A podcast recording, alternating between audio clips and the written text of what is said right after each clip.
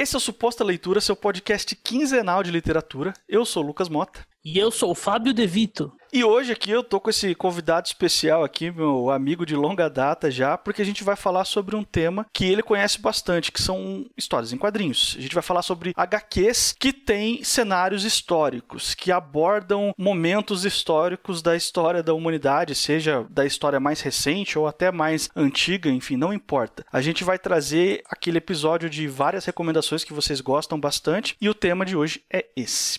É, cara, você se apresentou aí na abertura como Fábio De Vito, mas eu te conheço há anos e para mim você é e sempre vai ser o Binho. Então, Binho, eu sei que você tem coisas para apresentar aí para os nossos ouvintes que por um acaso podem não te conhecer ainda. O que, que você tem para falar pro pessoal aí? Cara, primeiramente eu quero agradecer o convite, agradecer aí por estar participando e realmente a nossa amizade é tão antiga que para você e para muita gente que me conhece antes de 2015, eu ainda sou o Binho. É, eu sou o Binho De Vito, Fábio De Vito, me chamem como quiserem. Sou jornalista jornalista, trabalho com produção de conteúdo desde 2012 e já acabei fazendo muitas coisas na internet, mas o meu atual projeto, que eu estou mais focado recentemente, é um podcast que chama Papo Inverso, no qual eu gravo um programa de entrevistas é, semanalmente ao vivo na Twitch. Eu sei que está muito em, em, voga agora os podcasts de entrevistas, né? Podcast gravado ao vivo e tal. Mas o, o nosso projeto ele se difere um pouco, Lucão, porque a gente não fala muito bem de temas em si, mas de experiências. Então, a cada semana vai uma pessoa para contar um pouco da vida dela por trás desses temas. Então, a gente já teve pautas para falar sobre Covid, por exemplo, do ponto de vista de uma enfermeira que é chefe de posto de saúde. A gente já falou sobre morar fora do Brasil, do ponto de vista de um rapaz que foi fazer intercâmbio e voltou, e hoje em dia ele trabalha e faz mestrado fora. A gente já falou de autoconhecimento, de viagem, a gente já falou de videogames, a gente gosta muito de falar de games games, de trabalhar com games. E são papos bem legais. Vocês encontram a gente nas principais plataformas de streaming aí. E também ao vivo, todas as terças, na nossa Twitch, twitch.com barra papo inverso. Maravilha, vai ter o link aí na descrição. E eu vou aproveitar também esse momento porque eu, eu não costumo fazer isso, mas hoje eu também tenho um recado para passar para os ouvintes, então eu vou roubar um pedaço desse jabá aí, porque, gente, eu sei, tem um pessoal aí revoltado, sabe o que é, Binha? Que é até pouco tempo atrás, o Suposta Leitura era um podcast semanal que tinha 20 minutos de duração por episódio. Depois de um certo momento, as coisas ficaram mais complicadas, muito por causa da pandemia também, enfim. A gente passou a ser um podcast quinzenal de meia hora de duração. A galera adorou o aumento da duração dos episódios, mas odiou a frequência nova. Ainda que é a mesma periodicidade, né? Exatamente, é. Porque não são eles que editam, claro. E aí o que acontece? Eu tô lançando um podcast novo, que é quinzenal também. Desculpa, gente. Eu não tô traindo suposta leitura, não. É porque o outro projeto, ele é consideravelmente mais simples de se produzir em termos de pesquisa. Então, acaba que eu consigo equilibrar as duas coisas. Mas para quem se interessar, o meu segundo podcast, que se chama Eu Que Escreva, é um podcast sobre escrita criativa. Quem gosta de se aprofundar mais na parte de escrever, na parte técnica de escrita mesmo, vai ter o link aí na descrição, ou você pode direto procurar pelo nome Eu Que Escreva aí nas plataformas de podcast, que eu tô lá também a cada 15 dias falando sobre escrita. Cara, eu lembrei de mais um jabá que eu queria fazer. Posso fazer mais um? Lógico, vai. Já que a gente vai falar sobre história e eu vou citar um livro que é a base desse meu trabalho, que é o meu livro, que está disponível na Amazon para quem é leitor de Kindle, quem tem costume de ler e-books, que ele é nada mais nada menos do que a minha pesquisa de conclusão de curso do jornalismo, que acabou virando um livro mesmo. Ele chama Jornalismo em Quadrinho, subvertendo a objetividade com arte sequencial. E lá no livro eu analiso do ponto de vista da comunicação e do ponto de vista da produção de notícias, um dos gibis que eu trouxe para a gente conversar hoje aqui, Lucão. Então fica o jabazinho aí, quem quiser dar uma olhada e saber mais depois do nosso programa. Obrigado aí pelo apoio.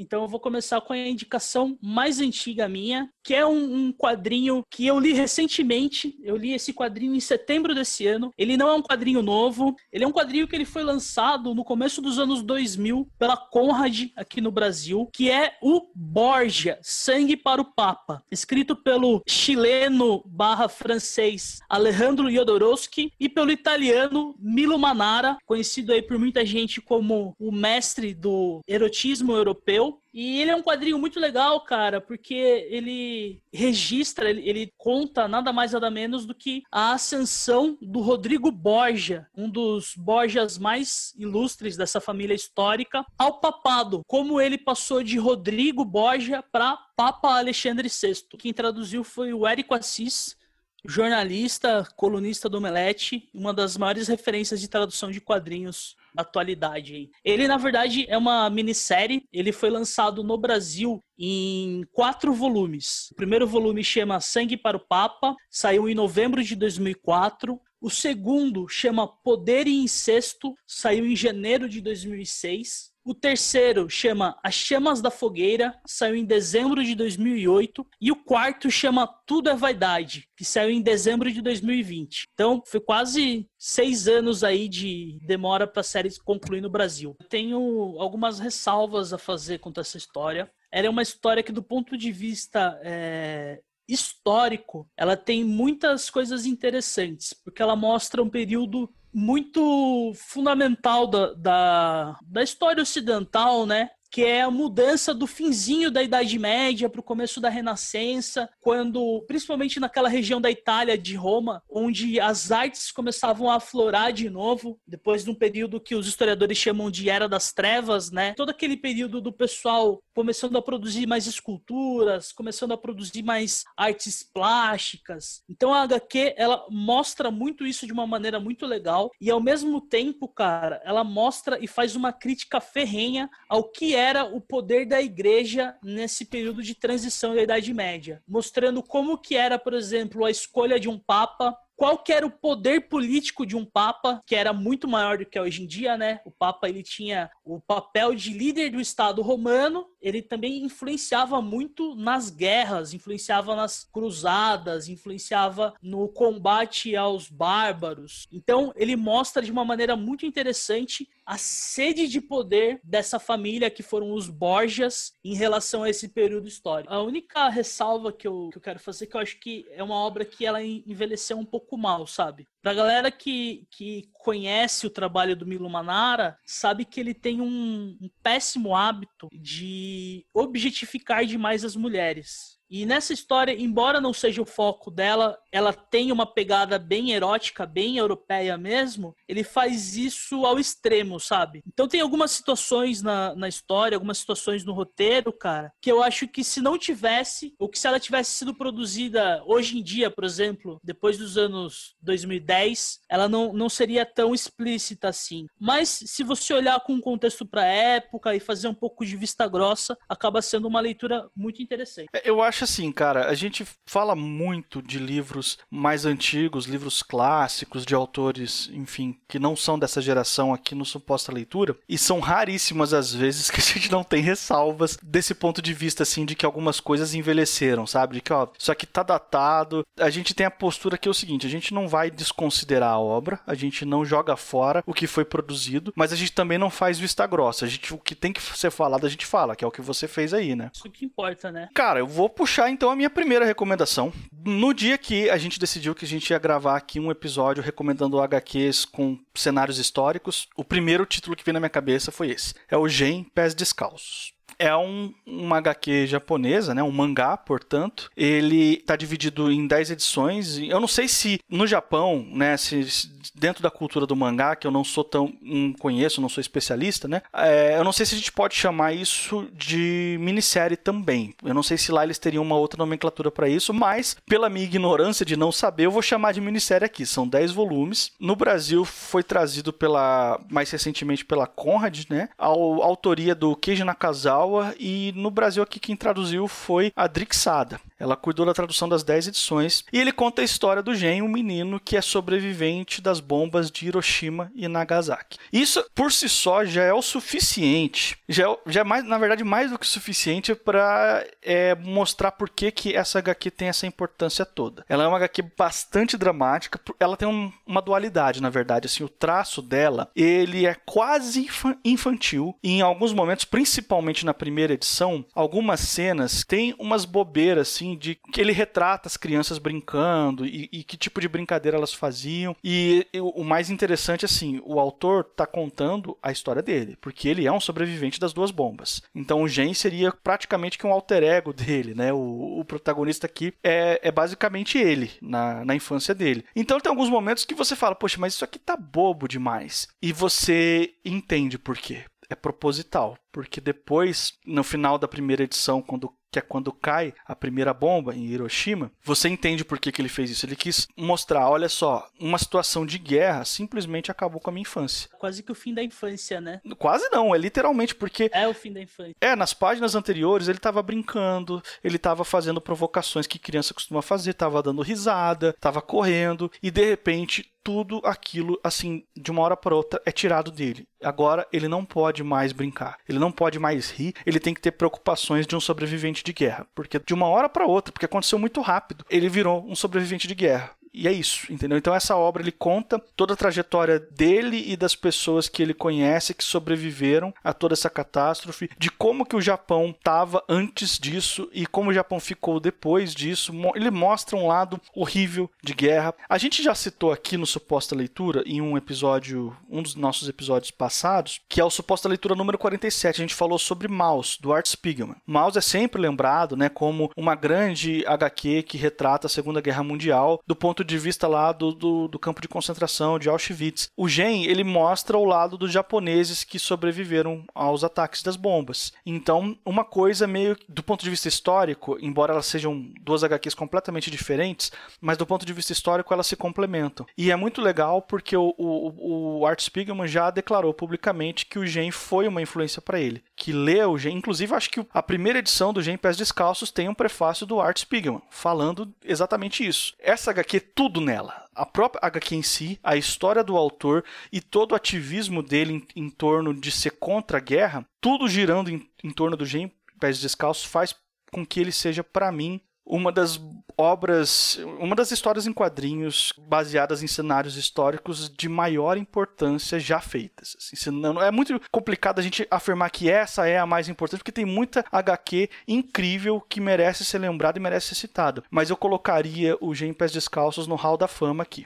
Achei interessante, a gente nem tinha conversado sobre as nossas indicações e eu achei massa que você levantou aí a importância sobre propaganda anti-guerra, né, sobre essa conscientização. E o próximo quadrinho que eu vou trazer pro pessoal aqui fala exatamente sobre isso, cara. O quadrinho chama A Marcha do John Lewis, o Andrew Aydin e o Nate Powell. Tradução do Érico Assis, mais uma vez, e revisão da Renata Silveira. E para eu falar desse quadrinho, Lucão, eu queria falar também um pouco sobre o background de como que ele foi produzido. O John Lewis, que é um dos autores, e essa HQ, na verdade, é a biografia dele em quadrinhos. A galera deve conhecer, porque ele faleceu esse ano, faleceu acho que em julho ou junho, e ele era um dos últimos parlamentares americanos que eram contemporâneos ao Martin Luther King e ao Malcolm X. Ele é um ativista dos direitos humanos negro americano que nos anos 60 ele ficou conhecido por participar da marcha de Selma, sabe? Foi uma marcha histórica onde cidadãos do Alabama, cidadãos pretos do Alabama marcharam da cidade de Selma até a cidade de Montgomery para exigir o seu direito ao voto, porque eles queriam votar nas eleições. E a polícia, obviamente, desceu a porrada em todo mundo, prendeu todo mundo. Foi um, um marco histórico na resistência que depois acabou resultando em uma das maiores marchas pelos direitos civis americanos, que é a Marcha de Washington. E o John Lewis, cara, ele não só esteve dentro da, da Marcha de Selma, como ele foi um dos organizadores, uma das cabeças da Marcha de Washington. E assim, é, eu preciso fazer uma observação da primeira página do livro, cara. Que ó, eu abri aqui, se tivesse vídeo vocês iam ver, eu já tô arrepiado, cara porque ela começa com o John Lewis e mais um amigo dele puxando a fila para para atravessar a ponte, né? E daí o amigo dele fala para ele assim, no primeiro quadro: "Você sabe nadar?" E ele fala: "Não". Aí o amigo dele fala assim: "Bom, nem eu, mas talvez a gente precise. E daí mostra a tropa de choque invadindo a ponte e aquele monte de gente lutando pela paz, lutando pelo direito do voto, entrando em meio a fogo, né? Cara, é, é muito impactante é uma narrativa que eu acho muito bacana, é uma narrativa que eu gosto em histórias. Você acho que deve ter o termo técnico dela, Lucão, que é quando você faz um flash forward, sabe? Ela começa mostrando o conflito na ponte e volta para a infância do John Lewis, do parlamentar americano. E, aí, e a partir daí ele segue cronologicamente? Segue cronologicamente, mostrando como que ele aprendeu a ler, a importância da escola, que ele morava numa fazenda, que os pais dele eram descendentes de escravos. São dois volumes até chegar na marcha de novo. Você tem aquele impacto inicial da pancadaria de falar, meu, será que eles vão sobreviver na ponte? E daí você volta para ver como que formou essa mente de resistência mesmo do político, sabe? E, e, eu comentei, Lucão, da história por trás do quadrinho, que eu acho importante da gente falar aqui, que é o seguinte, o quadrinho ele foi narrado pelo John Lewis, então ele é acreditado como autor, porque ele que narrou as memórias dele, né? Mas quem escreveu foi o assistente dele, do Senado, o Andrew Wyden, que é um fã de quadrinhos, e ele acabou conversando em uma das conversas dele com o John Lewis, descobrindo que o John Lewis, quando era criança, acabou se inspirando em entrar no, no, nos combates, na, na, na, batalha pelos direitos civis, após ter lido uma história em quadrinho sobre o Martin Luther King. E daí, conversando com o John Lewis, eles entenderam quanto era importante relançar, fazer a mesma coisa para as próximas gerações, mostrando a história dele, né? E quem eles chamaram para desenhar é o Nate Powell, que é um quadrinista do New York Times, que ele é um cartunista na real, e ele é conhecido por fazer várias críticas políticas no New York Times. E o Gibi, cara, foi a primeira série a vencer o National Book Awards dos Estados Unidos. Não uhum. concorrendo na categoria de quadrinhos, mas numa categoria de literatura mesmo. Então, cara, uma obra-prima mesmo, que vale a pena ser conhecido. Vale a pena, inclusive, depois conhecer mais sobre a história do John Lewis. Ele inspirou caras como Obama, como Bill Clinton, e inclusive outros ativistas, até como o próprio Nelson Mandela. É, dois comentários rapidinho aí. Primeiro, você falou lá no começo, ah, você deve conhecer o nome técnico para quando você tem uma cena no futuro e depois você volta para o começo da história no passado que segue cronologicamente. O nome disso, para quem quem ficou curioso aí, é in media res. É, eu acho que é, vem do latim significa no meio da coisa, que é quando a história começa já no meio da ação, não precisa necessariamente ser uma cena de porrada, mas nesse caso é, né? Começa no meio da ação e depois você volta lá para trás e conta pro leitor cronologicamente como começou. E o meu segundo comentário para você é: eu vou botar meu endereço aí, você vai mandar essas HQ porque eu quero ler esse negócio, porque eu fiquei completamente impressionado com tudo isso daí. Cara, eu vou falar de um maluco agora, a minha segunda recomendação, que é um cara também que tem uma importância assim estrondosa para história em quadrinho do mundo todo, assim, que é o Robert Crumb. Ele veio do underground, fez muita coisa, trabalhou em fanzine, teve publicação independente a dar com pau. Depois ele ganhou aí as livrarias, já, o, o, trabalho dele começou a ser compilado em livros e depois ele acabou escrevendo mesmo volumes já para livraria direto, né? Mas o que eu vou falar aqui é o blues do Crumb, que ele compila uma série de histórias dessas que ele publicou em vários lugares diferentes, algumas delas, se não todas, já de, de forma independente, mesmo bem underground, onde ele retrata pequenas histórias desse universo onde o blues nasceu a gente tem que fazer umas ressalvas porque o Crumb é um cara esquisito, sabe? Então, a gente tem que aquele negócio, né? A gente vai falar de um, de um autor, de certos autores das antigas, assim. Tem, a gente tem que engolir algumas. Engolir não, mas a gente tem que é, levar em consideração que tem algumas tosquices mesmo, tem algumas coisas que fica datado mesmo. E o Crumb é um cara que eu gosto do trabalho dele, apesar dessas tosquices e não por causa delas. Eu quero deixar isso bem claro, tá? Mas eu sou um cara que eu gosto bastante, não sou especialista, mas eu gosto gosto bastante de blues. E essa HQ aqui, quando eu li, é, ela me deu aquele sorriso assim, tipo, poxa, o cara tá representando uma história, porque a arte, eu defendo, eu defendo não, eu só tô fazendo uma observação de pessoas que, que pessoas muito mais capacitadas do que eu já fizeram antes, né? Que a arte ela é também um retrato histórico, mesmo quando ela não está falando sobre a história. Ela retrata um momento, uma época de onde ela surgiu. E mesmo que as músicas, as canções de blues da época aqui que o Crumb está retratando, elas não contem de fato a história e o momento, o contexto político, social da época de forma escancarada, você consegue analisar como um todo, da onde aquilo surgiu, né? Tem aquela galera que não tinha, trabalhava na lavoura, não tinha grana para fazer o seu violão, a sua guitarra, e os caras iam lá, faziam cigar box, Pra quem não sabe, o cara pegava aquelas caixas de charuto, botava um cabo de vassoura, passava três, três fios de, de, de, uh, de aço ali, esticava para simular corda e fazia um instrumento. Né? A guitarra normalmente tem seis cordas, e aí o cara fazia uma com três, e aí daquilo ali ele tirava um som, porque era o que ele tinha, ele não tinha como comprar um instrumento, então ele fazia o próprio instrumento, porque a música dentro dele era mais forte. Então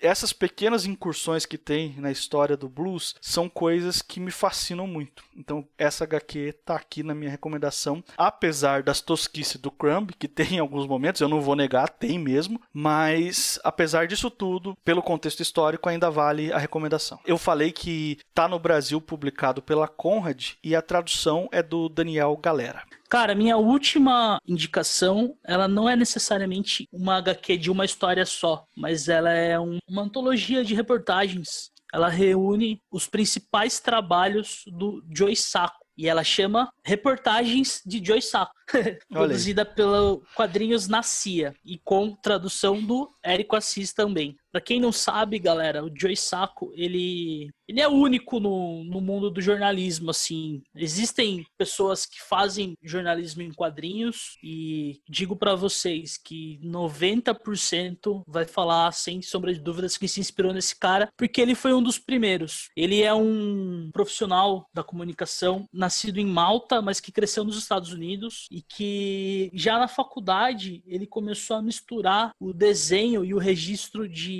de, notícias com a visão dele de histórias em quadrinhos. E ele acabou criando um estilo muito próprio, no qual ele registra e faz grandes reportagens, escreve livros com reportagens. Ele tem dois livros que ele fala do, da crise na Palestina em quadrinhos. E o trabalho dele é tão fora de série assim, Lucão, que ele publica as reportagens dele, tipo, capa de caderno de política da New York Times, assim, sabe? Publica na Time, publica em revistas francesas francesas. O cara é um monstro. E ele foi o objeto de estudo da minha pesquisa sobre jornalismo em quadrinhos, mas não necessariamente sobre os quadrinhos em si, mas sobre a objetividade da notícia, quando eu estava fazendo o meu TCC de jornalismo. Porque quando a gente entra na, na profissão, a gente começa a fazer jornalismo, o pessoal sempre fala assim: não, jornalista tem que ser imparcial, o jornalista tem que ser objetivo. E essa é uma falácia, cara, que na real não existe existe na academia, sabe? É algo impossível. A gente brinca que, que a objetividade do jornalista ela é abstrata, assim. Você procura ser imparcial, mas você sempre vai expor no seu texto, na sua produção, a sua bagagem de experiências, a sua visão de mundo, ou a sua emoção com o envolvimento na história, porque humanos são humanos, né? E o Joy Sacco, cara, ele leva isso ao extremo, trazendo para o jornalismo o registro dos conflitos mundiais do ponto de vista de pessoas que talvez não estariam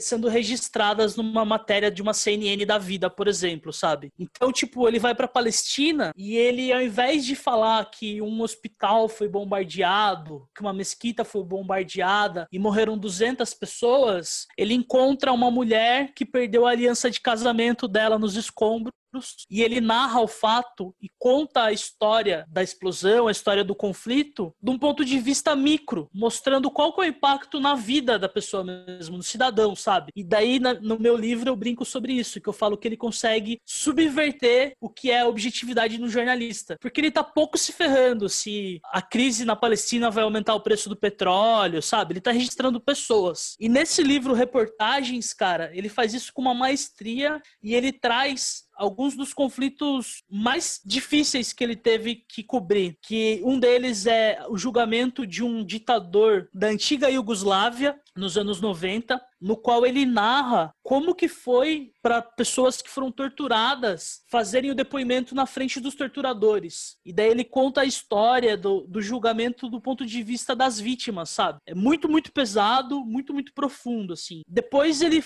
passa para próprio Oriente Médio, para Palestina, fala da briga em Israel em relação aos bairros judeus e aos bairros é, muçulmanos. E daí ele conta como que se dá o conflito, explicando a divisão para um morador que mora numa rua que não é nem rua de judeu, nem rua de muçulmano. Ela é a, a faixa mesmo de, de, de que divide o conflito, sabe? E daí o cara narra os buracos de bala, e por aí vai, Lucão. Depois ele fala sobre a, a, crise migratória na Europa, sobre os navios que chegam pelo mar Mediterrâneo na Grécia e na Itália, como que esses imigrantes são tratados na Europa e embora essas essas reportagens sejam dos anos 90, cara, para quem lê hoje em dia é sensacional, porque eles já indicam muita coisa que a gente está vendo hoje, que é o aumento do extremismo é, político, o radicalismo de direita, a xenofobia, tudo isso ele, ele meio que fez as previsões lá atrás, contando histórias reais que talvez os grandes noticiários não estivessem tão preocupados em registrar, sabe? E a última história do, do Gibi, cara, que é uma das minhas favoritas, ele conta a diferença das castas sociais na Índia explicando quem são os Dalit, como que eles têm que se portar na sociedade, como que é a busca de emprego dele. Então, assim, eu sei que o nosso tema hoje é história, mas eu acho que esse gibi aqui, ele tem tudo a ver com quem quer saber um pouco mais da nossa história recente, sabe? Tipo, por que que o mundo tá tão maluco? O que que aconteceu nos últimos 30 anos pra gente estar tá onde tá? Esse quadrinho vai te responder vai mostrar o que, que aconteceu. E a minha última recomendação de hoje é também da editora Nemo.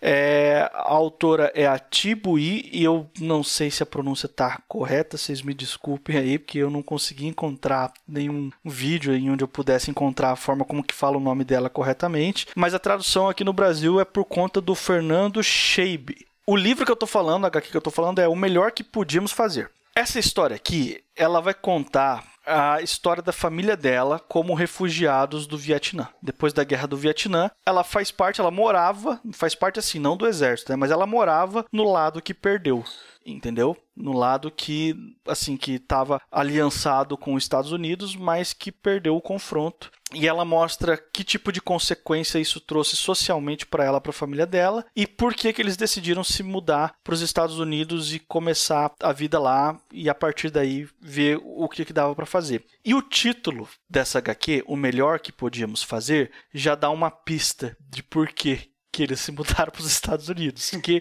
as coisas não ficam fáceis para ninguém depois da guerra. E pro lado que perde, também assim, é menos fácil ainda, né? Porque quem ganha tem coisa para reconstruir, tem coisa para fazer, tem muito trabalho para desenvolver, mas o lado que perde perde também talvez a própria esperança, a própria perspectiva de ter alguma qualidade de vida aí nas próximas duas décadas. E isso pesou para a família dela que que ela era uma criança quando os pais decidiram ir para os Estados Unidos e tem toda uma armação que eles têm que fazer porque não era uma viagem fácil e nem barata. Então eles, eles sofreram muito desde o primeiro momento da decisão até a hora que eles vão parar nos Estados Unidos. Mas o sofrimento não acaba aí, porque depois tem o choque cultural, o choque de gerações e ela também te, aqui tem um pouco também daquele em media res, porque começa a história dela dando a luz pro para pro primeiro filho ou filho, não lembro agora se é um menino ou menina, mas não é não é relevante aqui, é tá dando a luz pro primeiro descendente dela.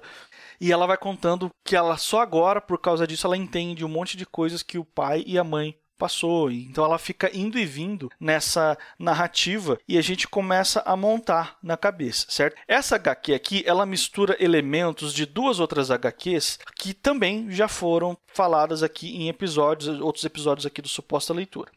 Uma delas é o Persepolis, que está no episódio 51, e a outra é o Fan Home, da Alison Bechdel, que está no episódio 43. Eu digo, meio que brincando, mas não muito, que o melhor que podíamos fazer é uma mistura das duas, de Persepolis com Fan Home. Não, não na atmosfera, e, e, porque elas não têm nada a ver. Assim, são HQs completamente diferentes. Mas é porque o Persepolis predomina muito o, o, a ambientação histórica e a importância que os acontecimentos políticos e sociais tinham no Irã para a vida da Marge, que é a protagonista. E no Fan Home, A Alison conta a história do pai dela e da relação com o pai dela. Aqui na HQ da Tibui é uma mistura das duas coisas. A gente tem o cenário da guerra do Vietnã e do fim da guerra e o que aconteceu depois, e o cenário da família dela, porque ela tem um conflito muito forte com os pais, especialmente com o pai dela. O pai dela, assim, eu vou dizer que no primeiro ato, você não consegue desenvolver qualquer empatia pelo pai dela. Você fala, meu, esse velho é um escroto. Esse cara,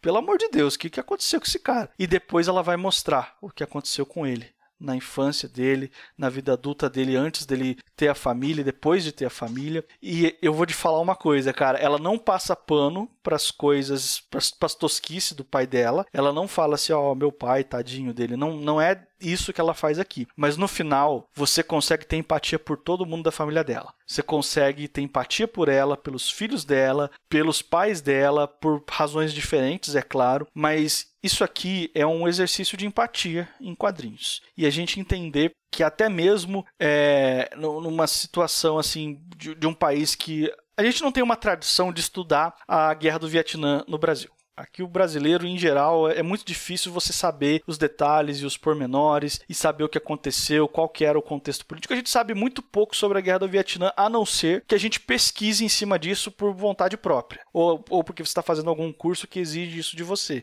Mas esse quadrinho aqui, ele dá uma humanizada. Sabe esse negócio que o Joe Sacco faz e, ó, vou contar a história micro aqui, vou pegar um pequeno detalhe de uma pequena vida de uma pessoa, uma pessoa que não é um grande político influente, mas eu vou dizer o que aconteceu com a vida dessa pessoa por causa de tudo que estava acontecendo nos arredores. A Tibui faz isso com a família dela. E a escolha desse título, o melhor que podíamos fazer, é de uma sutileza e de uma perfeição que depois que você lê e que você analisa a história como um todo, você entende que realmente essa família passou por muita coisa, sofreu muito por várias razões e no fim das contas, o resultado de tudo isso foi o melhor que deu. Foi o melhor que deu para fazer mesmo.